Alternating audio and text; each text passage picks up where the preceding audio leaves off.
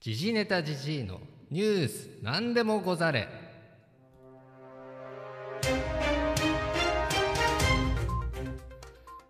どうもこんばんは。星野信之と荒垣渚でございます。えっ、ー、とちょうどですねたまたまなんですけれどもえーと、今年1月逃げ恥のですね続編がある時にですね、えーと、星野源さんと、えー、荒垣に渚さんじゃなくて何ですかね荒垣結衣さんガッキーおげんさんとガッキーちょうどですねゲストで呼んで、えーと、ドラマのことについて聞こうと思ってたんですけど私がちょっと出家中だったものでですね、えーと、できずちょうど先週オファーをしてたんですけれどもですねなんか向こうが諸事情によりちょっと2人ともオファー、えー、な断られていうことでですねちょうどあの、まあ、星野と荒垣ということで星野信之さんと荒垣渚さん野球の、えーと、お二人を招いてですね、えー、対談していただこうということになりました。星野信之さんあの遅い球で有名で170勝ぐらいして最速130キロでですねバタバタあとカーブですね、はい、ちょっと水筒が当たってしまいましてちょっと今興奮しております。私野球好きですからガッキーあガッキーじゃなくてカッキーね。荒垣。はい。えっ、ー、と荒垣渚さん。冒頭の荒垣さんですがえっ、ー、とたまたまあのこのタイミングでこの2人の対談が実現したということでですね。たまたまですよ。本当に。これ。すごいでしょ？あはい。もういいと言われてます今日のですねボーリング調査日本糸より糸より隊についてということでですねえっ、ー、と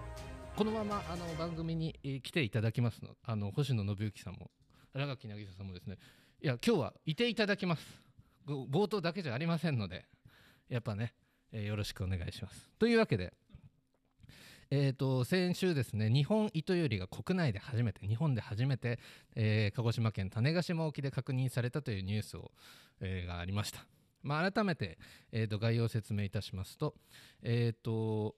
これはですね鹿児島大学総合研究博物館や鹿児島水族館の研究チームが、えーと、日本糸よりを種子島沖で研究あの発見しましたということで。まず日本糸よりについて先週もちらっと言いましたがこれは、えーと、日本糸より1791年日本産と誤認された標本に基づいてドイツの魚類学者が命名し学名はネミプテルス・ジャポニカス。かっこ日本の糸より台。になったと。で和名が日本糸より台と付けられて、えー、これが1938年に付けられました。ただその時も国内では一度も確認はされていなかったと。この最初の標本は現在ではインドネシアジャワ島周辺で採取された可能性が高いと考えられている中で今回見つかったということで。えっ、ー、と種子島西の表港で、えー三座忠和さん70歳が釣り上げたということでコメントが入っておりましてですねこれあの新聞に朝日新聞に取材で書いてるんですけども、えー、これ本当です。どうしたんですか？いいですか？あの三田さんはですね国内初確認と聞いてびっくりしております。自分の胃袋に収めなくてよかったと。いうコメントをですね残しております。えーと、本村、えー、本村博之教授はですね日本では幻の魚だと思われていました。黒潮などの偶然が重なった結果とはいえ国内の初標本を直接手に入れ感慨深いと喜んでおりますと。この種は、えーと、台湾や東南アジアに多く生,、えー、生息しております。えー、今回の個体は台湾周辺で孵化した直後に黒潮によって種子島沖に運ばれそのまま定着して成長しした可能性が高いと、えー、推測されておりますと。この論文では今回の確認を西、えー、太平洋域における分布の北限記録として、えー、論文に書かれているということです。はい、ではその他日本糸よりについての情報をお伝えしますと、えー、背びれが10曲8から9何条こう私これ最初これを見てですねこれ、えっと、ウェブ魚図鑑というページがあるんですけれども十曲八男女って何ぞやということこの曲というのがトゲという意味でして、えー、背びれが十曲10個のトゲトゲですか硬いあのトゲですね。あのイメージしていただければ分かるかと思うんですけれどもトゲがあると。で、えー、と尻ひれには三曲七南条南条というのはその間の柔らかい部分という思っていただければいいんでしょうかね。はい、で尾びれの、えーと、常用には糸状に、えーと、一本 尾びれ常用が糸状に伸びていると。わかりますか？お元気ですか？皆さん。今日は曇り空でしてですね。はい。えーとちょっと間あの一服曇り空の話をしてみましたけれども。尾びれ常用尾びれの一番上の。えっとトゲはですね糸状に伸びており1本だけですね黄色い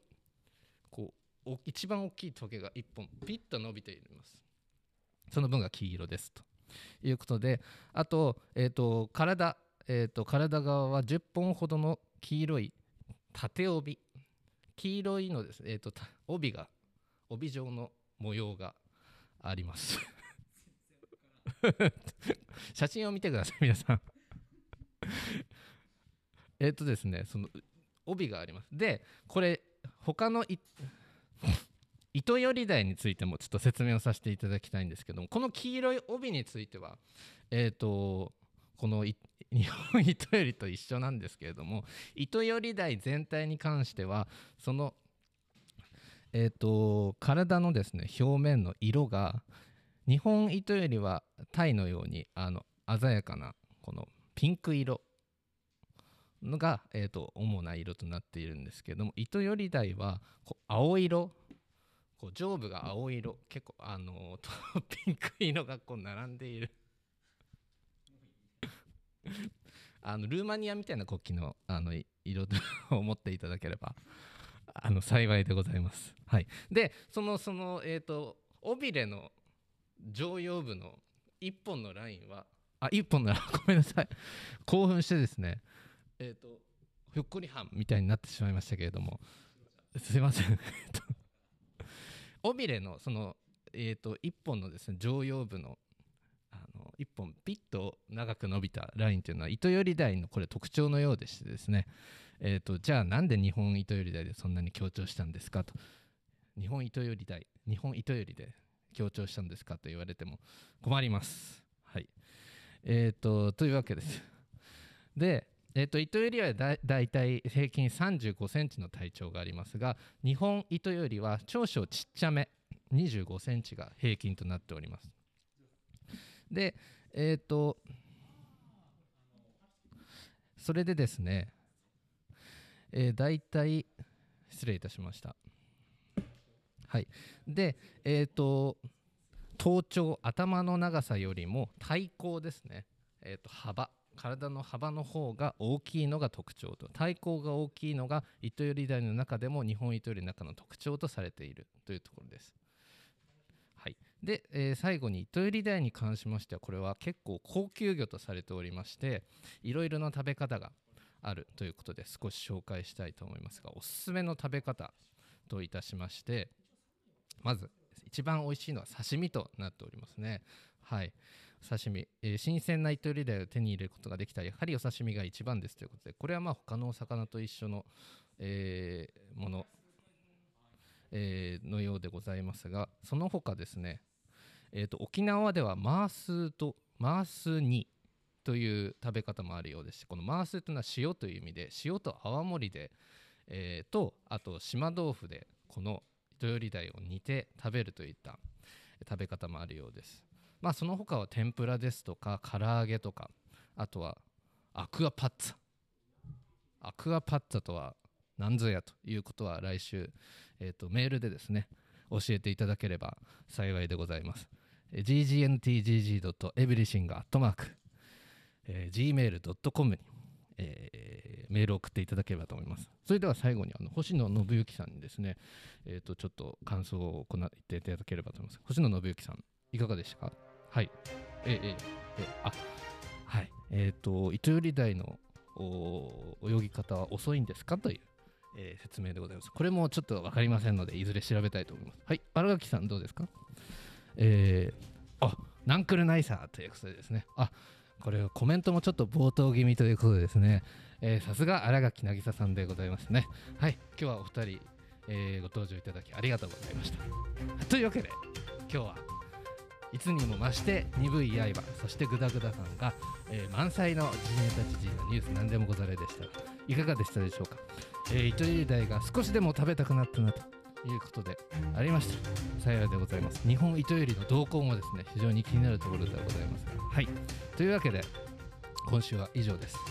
ガッキーとおげんさん結婚おめでとうございました。さよなら